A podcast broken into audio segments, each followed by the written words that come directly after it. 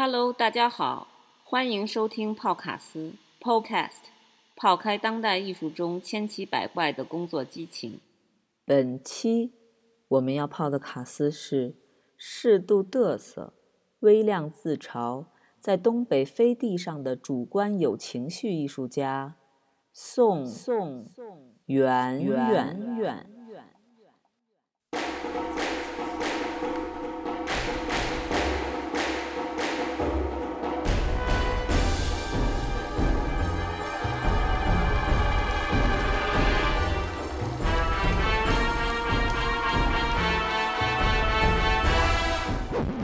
西瓜就是甜，黄瓜也是香，收获的季节都挎着六颗筐，五谷丰登，山河壮丽，旱涝保收在黑土地，土地是妈，劳动是爹，只要撒种啥都往出结，哎嘿哎嘿哟，哎嘿哎嘿耶。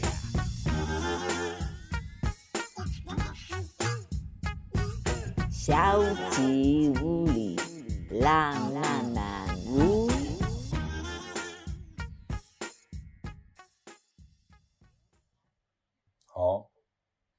那我开始了啊。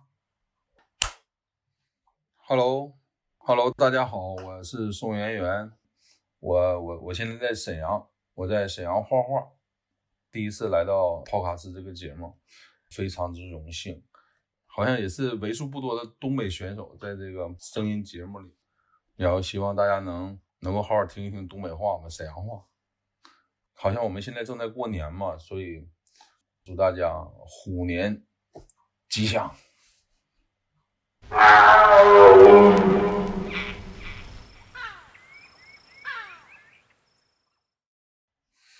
呃，最开始的时候对画不懂，因为我是学摄影的嘛。我那个上大学所有的训练，包括这些作业，都是摄影课，就是关于摄影的。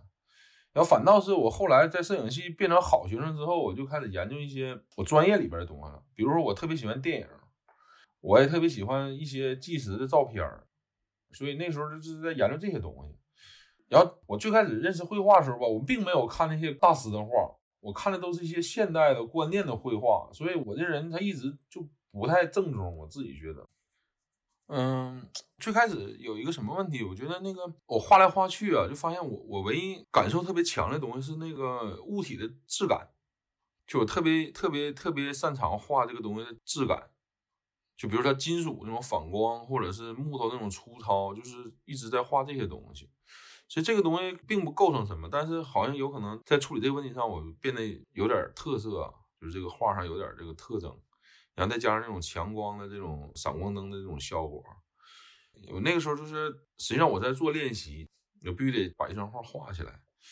所以在这个问题上，慢慢产生了一个比较强烈的效果。最强烈效果就是这种东西反光，然后影子，然后它还是那个那个层面上的强度吧。但目前我看这问题，的强度还是一个精神上的强度吧，就是这个人和这个作品之间，它这个关系，它在一个搏斗的关系，还是在一个互相爱抚的关系，这个是一个艺术家不一样的地方。嗯，嗯，还有一个就是我们东北这边的绘画吧，都很结实，都很强烈，就这是东北画的一个特征。我觉得画家还是有责任的吧。嗯，反正作为一个东北东北东北人，他总是带有一种的责任感。这种责任感来自于东北这个社会和你的原生家庭，就是大家总觉得这个这个人要怎么说，老话要讲讲奉献，然后要对社会有价值、有意义，就是这个东西，我们东北人骨子里边都有这些。包括坏人，就是那些犯罪的罪犯，他们在说自己价值观的时候，基本上和咱们正常人差不多，只不过他们没控制好自己，没没没弄好，犯罪了。这是人格里边一个东西。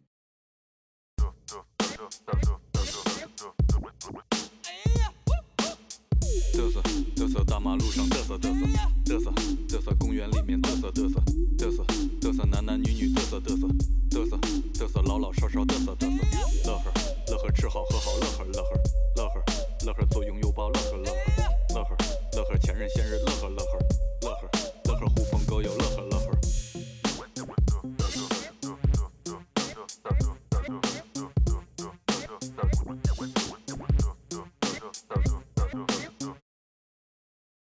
觉得这东北它并不是说你想象的那样，我反倒觉得沈阳这个城市还挺好的，就是它挺洋气的，经济上肯定不能和北上广南方比，但是你会看这里边的人没有那么悲观，他那个自嘲和那种自负，就每个人身上，尤其是男性哈，就是有那种自嘲和自负双重的这种幽默感。自嘲是一个东北人必须带有的 DNA。必须得有自我调侃的这种能力和别人调侃他的那种承受力，就是那种毁灭式的自嘲，能理解吗？嘚瑟就是自负。二人转里边的前面那人演啥了？他演的都是毛皮，我给你演点皮毛，这就叫嘚瑟。但是自嘲呢，就是那种真的那种，就觉得，哎呀，有点那种怎么说，就是那个。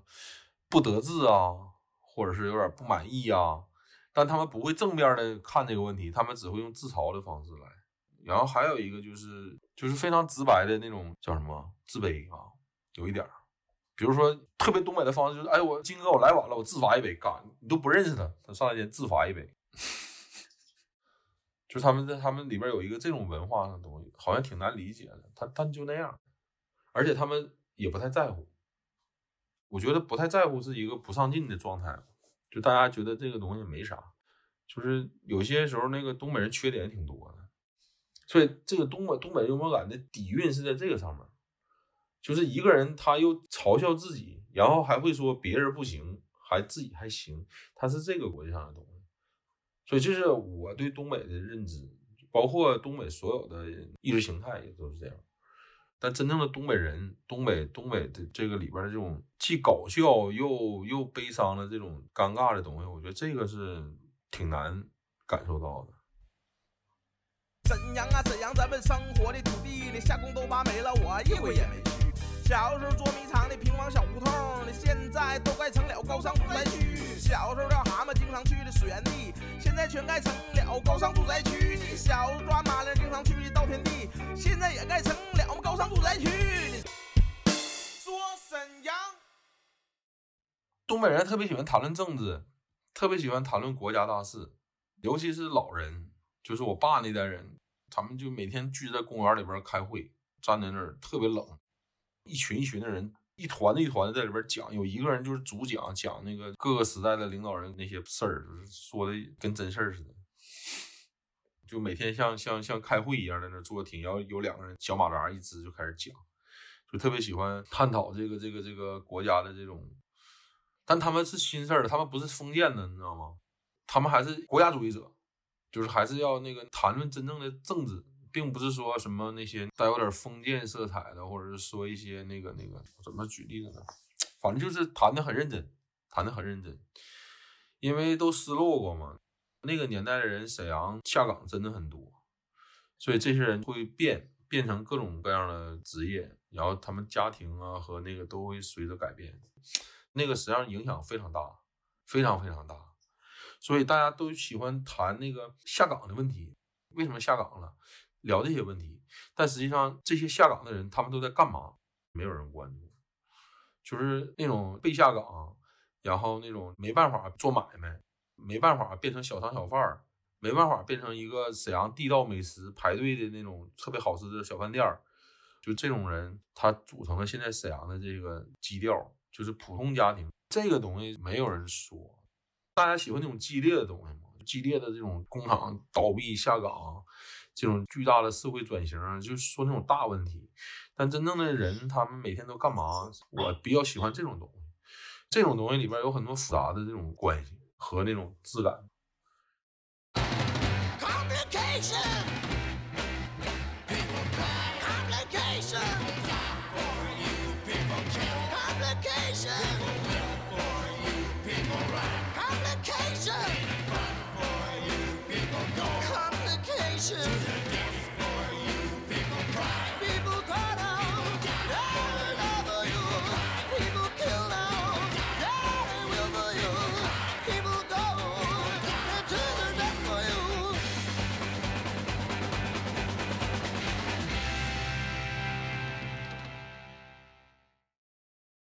创作画画的话，我还是喜欢在东北，就这里边肯定有一些问题嘛，就是没有什么机会，没有展览，没有画廊，艺术家朋友也挺少的，都是这些身边的几个人。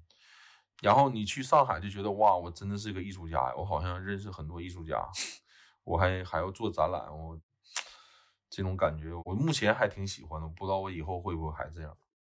我现在也是中年人了，所以我也不想变得很油腻，你知道吗？有的时候人没有办法嘛，各种行业、各种社交的时候，他会变得很那样，因为你越来越老了嘛，越来越老了，你就一定会变成那个样子。所以我就让他来的晚点儿，还想让自己装的年轻一点。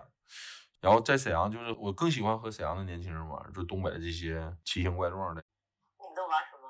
你们都去什么地儿？什么场所？沈阳现在我们这边有一个小小迪吧，叫仙境俱乐部。很多人来沈阳必须被我拉去那玩，是一个地下的小迪厅，特别小，但是氛围杠杠的。有一帮肯定不是文艺青年的人在里边待着。然后他那个那个老板是一个小伙，然后九零后，中戏毕业的，根本就没怎么念过，也写诗，然后也是乐队的吉他手，天天就在那待着，然后就是每天都濒临着破产，巨穷巨破那种。但是所有来过沈阳的人都深深的爱上了那里，因为确实是就是那个状态挺年轻的，挺他妈的那种怎么说，挺颓的吧，嗯，有点颓，但大家都是那种笑哈哈的颓，还挺真实，我挺喜欢。他那个状态不是那种真的要蹦迪的状态，你知道吗？就是你去上海的嗨什么奥那种那种夜店，是真的去蹦迪的地方。它里边也很亚，然后音乐也也也也很另类。但是沈阳这个迪厅也那样，但是你会感觉你在里边就是它不太像蹦迪场所，它那个环境就不太像。然后大家都在里说话，在里边像吵架一样的说话，然后也不油腻，就绝对不油腻。然后就是非常自由。对，有些人就拿电脑在里看球，还有什么在里边写 PPT 的，然后还有一帮人订了一堆盒饭在里吃。然后酒吧他妈的靠卖酒为生，还他妈可以自己带酒。自己带酒，然后让老板提供俩高脚杯，还打俩杯，就就是这种状态的一个酒吧，挺好的。那我每次去就像回家一样，偶尔我会去一去，在那玩一宿。所以你们啥时候来沈阳，我就一定会带你们去的。那地方叫啥？仙境是吗？啊，仙境 Wonderland，啊，就是一个特别小的店儿，里边特 low，啤酒十块钱一瓶，都是无家可归的人。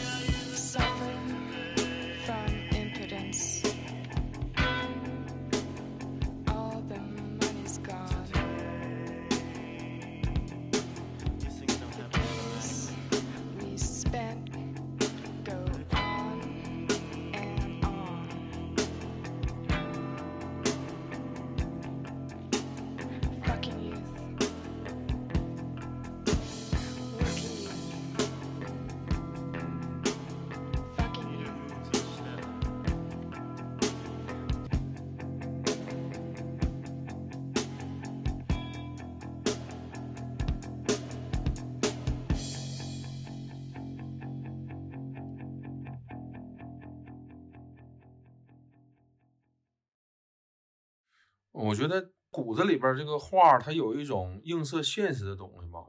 画画的这个过程中，你总是想一个，就是脚底下这个东西，就是你周遭这个东西。所以，比如说一说到东北，或者是之前那种东北工厂题材或者什么题材的时候，他就呃喜欢画废墟。就感觉废墟能把东北提炼到一个一个一个一个层面上，但实际上不可能，因为东北它并不是废墟，它只是有一部分废墟了，有一部分还那样，还有一部分是麻木的东西，所以它和那种真正的废墟那种东西，就是还是有一定距离。而且我也不太喜欢废墟这个概念，因为废墟是一个完美的东西，它已经到达一个极致了，它平衡了，就是那种没有成为废墟之前的状态。和那个原因，我觉得那个东西还是比较喜欢。所以泡泡说那个那个录像感，实际上它就有一种，就是我想象了一个空间，它是一种可以居住的，人在里边可以生活，然后它这里边的装饰物、桌椅板凳，它都有一种常识感，就是它肯定就是现实中的一个凳子，它不可能是一个包豪斯的凳子，它就是一个最普通的一一个一个桌子和凳子，或者是一个沙发。但是这个最普通里边带有着这种普通人的美感，就普通人喜欢那种欧式的，他觉得舒服的一个东西。所以我实际上稍微有那么一点点这种电影美术这种逻辑吧，安排这些这些这些桌椅板凳和它空间透视关系。然后它看起来就是，我不太想让它变得那么陌生，就你看起来你也说不好是一个国外的屋子还是一个中国人的屋子，它就有点模糊这个界限，因为它没有室外嘛，所以就是在这个过程里边会产生一种嗯比较复杂的情绪。比如说他那个作品叫《舒适屋》或者《浪漫满屋》，我在起名的时候已经把这个我刚才说那些就是融到这个里边了。还有就是这种光线，就是你怎么展开一个这种视觉表现嘛？你古典绘画它有一个光源、烛光这种，到近代了就有自然光啊。但是这个这个摄影里边，它那个闪光灯强闪一般用在快拍，就是最开始他们那个美国新闻都用格拉菲那种大底片四乘五镁光灯泡闪的那种，就我对那种照片印象特别深。所以就觉得这种强光闪出来的东西，它在质感上和这种瞬间尴尬的那种，不是想公开展示的一个相对私密和那种呃秘密的一个空间，它通过一个一瞬间照亮，会产生一种相对有一点冰冷和人气的这种疏远感啊。我觉得这个就是我当时喜欢这种图片的特征和这种气质，这种气质有可能就是来自于内心的一些东西，并没有什么设计啊，它就是还是看这个图像有感觉。当时我把握的一个东西就是，它一定得是那种大家能够进入到这个空间里的一个空间，它并不是一个形而上就是天马行空捏造出来的一个一个空间和一个东西。呃，比如说消极屋这种消极和舒适屋这种舒适这种这种概念，实际上是我的主题嘛。所以有的时候你一个人在工作室画画，或者是你想一个问题，你就会堕入到一个比较邪恶那种情绪里边吧。我容易这样。就不是那么阳光，不是那么正能量的一个东西，所以就是有一段时间画了很多这种带有这种消极色彩的画。呃，消极它是一个很模糊的东西嘛，就关于消极的图像有很多很多，所以我现在看图像、看一些作品，我都是从这种戴着这种有色眼镜去看，所以这个是一个有点像烙印一样的东西，就是你在这个地方生活，你你在沈阳。你在东北创作的时候，你就已经中了这个毒了，你已经迷恋上这块的时候，你的作品里面自然而然就有一种这种特征，呃比如说对一些东西的不满、有情绪，或者是你不合作、你不认同，这些东西都是一种主观上的一种特征。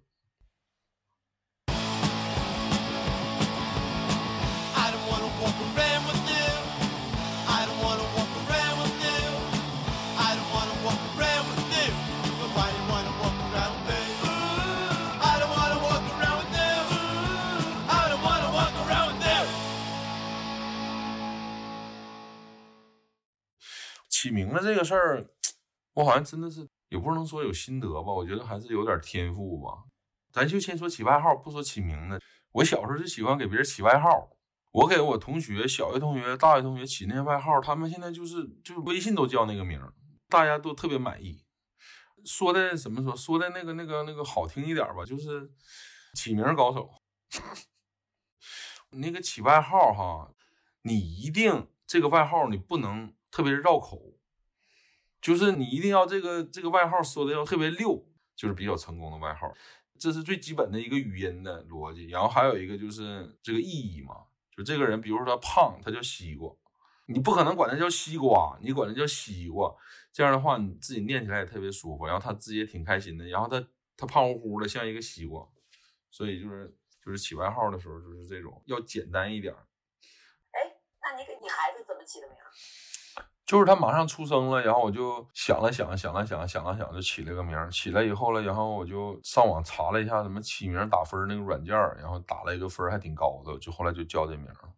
叫的啥？呃，叫宋昂星，昂昂昂昂首的昂，星空的星，宋昂星，昂星。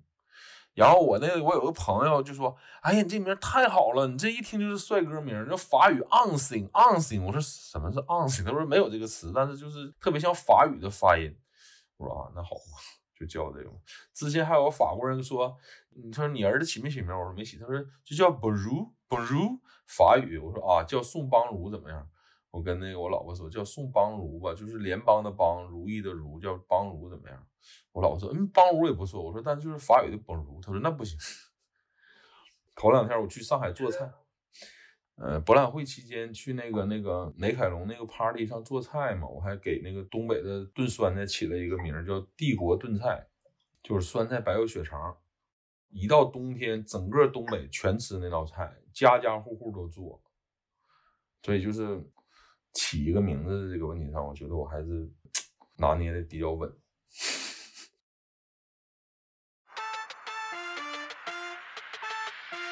太牛了！真是太牛了，太牛了！简直无敌了，太牛了！真是太牛了，太牛了！绝对是头子！太牛了，太牛了，太牛了啊！太牛了，无敌了！你真牛！你太牛了，太牛了，太牛了，太牛了！太太牛，没谁了！你没谁了！太牛了，太牛了！绝对无敌！你太牛了！太牛了，太牛了！太牛了你！说你绝对是，你绝对头子你！就我们东北有个乐队叫满洲飞儿子，你们知道吗？就飞儿子这个乐队是我起的名，我觉得飞儿子特别好，这个这个这个名儿。后来那个我们那个那个里边有个作家，就是他偏得加满洲两个字。实际上最开始我不想叫满洲飞儿子，就叫飞儿子，挺好的。飞儿子乐队，飞儿子还是飞儿啊？飞儿子，儿子，是那个飞天的飞吗？对，啥意思？我不知就道。就飞儿子什么意思？就是共和国长子是哪呀？共和国长子不是东北吗？以前不说新中国的大儿子是东北大儿子长子，但是没有次子，没有二儿子，也没有三儿子，只有东北是儿子，别的地方不知道是啥。飞实际上就是飞地嘛，就是实际上东北没人管了，快变飞地了，然后儿子就是也就那状态，所以就飞儿子了。但是我怎么想出飞儿来？因为台湾有个乐队叫飞儿，你知道吗？我知道。那个飞儿乐队的名儿就不好，因为他就是那种玩的那种小资，搞那种情调的东西，他就没有飞儿子有这种现实主义的感觉，你知道吗？所以 飞儿子特别猛。对，那个是飞儿，我们是飞儿子，就真正的是一个实体的一个一个精神。后来他们在解释乐队名的时候，他们解释都不对，什么儿子飞了，什么都解释的不对。还有一个影响我就是小时候听音乐，听那些摇滚乐，就我基本都听外国的歌，因为我还不太会英语嘛，就瞎翻译，然后弄来弄去就是容易偏，所以就是给那个自身的这种语言和命名习惯就拉远了一点，所以就是看起来有点怪。就这种朋克乐队，他们的名儿起的特别怪，但实际上他们有有有一些是短语。但是我不知道什么意思，我就把它直译过来一个东西，实际上这个就完全不准嘛。比如说《Gun of Sun》，你知道这个歌吗？就是涅槃的一首歌。哦，我们中国人就把它翻译成“枪之子”，就“枪之子”就完全不对，人家那个就是狗娘养的，就是那个意思嘛。嗯，但我们实际上就是有一个巨大的这种语言的障碍在这里边，所以就是那个时候就是还还把那个歌词尝试着用翻译软件翻译翻译，实际上就完全驴唇不对马嘴嘛。但是人家那边是通的，所以那个时候就是有一种图像的想象力，就是翻译出错的这种误差带来的一种图像想象。那个东西是开瓢的东西，就是影响影响力最大的一个一个事儿。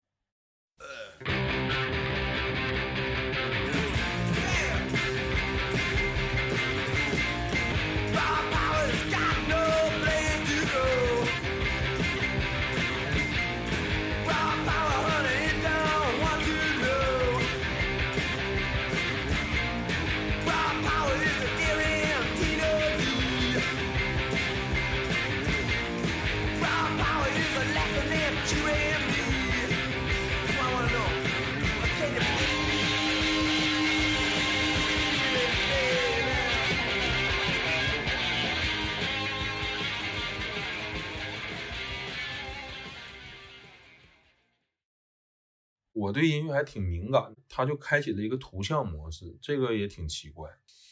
就是第一，我能画画，会画画，然后这个音乐在一刺激的时候，画静物、画那种写实的东西的时候，那种灵感和这种手感都会源源不断的。包括他们呃封面设计啊，里边的排版呢，我觉得那种美学都是在影响着爱好者。而且我们小时候听那个摇滚，我只听朋克，不听别的。朋克的这种呃设计哈，都是特别奇怪。他那个那个唱片封面设计特别奇怪，它不像那个电子或者金属，他们那种封面都特别套路，要不就是动画了，完那个字体设计都一样，弄得张牙舞爪的那种那种形象，就从小就接受不了。朋克的那种专辑封面啊，都是什么快拍摄影，要不是弄一个什么什么特别特别特别普通的图像的这种拼贴，就是说这种，我觉得那个从声音到视觉上都影响我。圆圆，你觉得什么是朋克？朋克啊，朋克就是很东北，朋克就是自嘲加上嘚瑟，就是朋克。但是朋克有一个优点就是，哎，我就这样，我行或者不行，这就是现实世界。但现在我已经不怎么听朋克了，我现在开始听说唱了。呃，说唱呢，它和朋克有挺像的地方。说唱里面就是更多的也是那种自嘲和这种嘚瑟。然后大部分都黑人嘛，所以那种黑人世界带来的那种气质和那种现实主义那种感觉非常强。他比朋克还要更现实一点，朋克还有形式化的东西，有那种不着调的歌词，就是他那种歌词写的都比较没有深度。但是好那种 rapper 他们写词都都那种纪实文学。比如说你像那种匪帮说唱嘛，就是比如西海岸 Ice Cube 那种，就是他会写一首歌，给你描述了美好的一天。就是今天早上起来以后，狗也没叫，天儿也没雾，很晴朗。我妈早餐也那个饭里边没给我加猪肉，然后我出来了以后，那个那个约了个妹子，后面也没有警察跟着我。我找朋友打个篮球，我还是全场的那个三双。赌博又赢了，然后什么那个那个那个那个那个那个，反正全是好事儿。然后最后他说了一个，就是这一切都是假的，就是他嗑完药之后想的一些个东西。这是个八几年的一首歌，所以他当时写的那种东西就是非常的直接，有那种故事性的穿透力，然后它里边用的所有的这种语言和这种文化，它是一个比较个性的一一个东西，所以我就是就是瞎看嘛，这是一种娱乐，我就看那个就像看电视剧一样，包括还有那种纯现实主义，比如说 Nas 纽约的那个那个那个 rapper，他写的叫《病态理论》的一本专辑，就讲纽约底层生活的，也是那种特别经典的。会在这种娱乐的过程中找一点带有点那种现实色彩和这种情绪化的这种作品，所以它和那种纯音乐的朋克那种放肆和那种要要要要要要砸碎什么那种情绪，不一样，不一样，不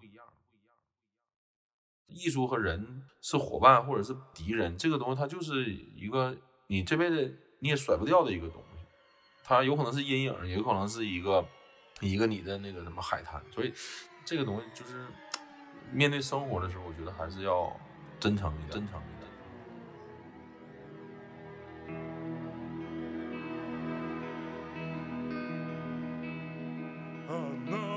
展望啥未来呀？牛逼是不太可能的，保持一个好的、良好的心态，别崩盘就行。四十岁人还还能展望未来吗？不太可能的，我又不是那种年轻人。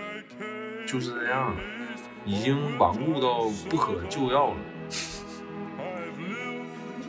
果然是东北人的思潮啊！发言完毕，发言完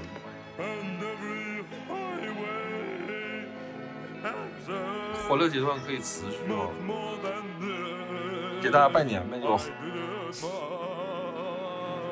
我真是录了十年的辽视春晚。OK，没问题。同一个祝福，同一个梦想，希望大家在新的一年广阔天际，大有作为。谢谢，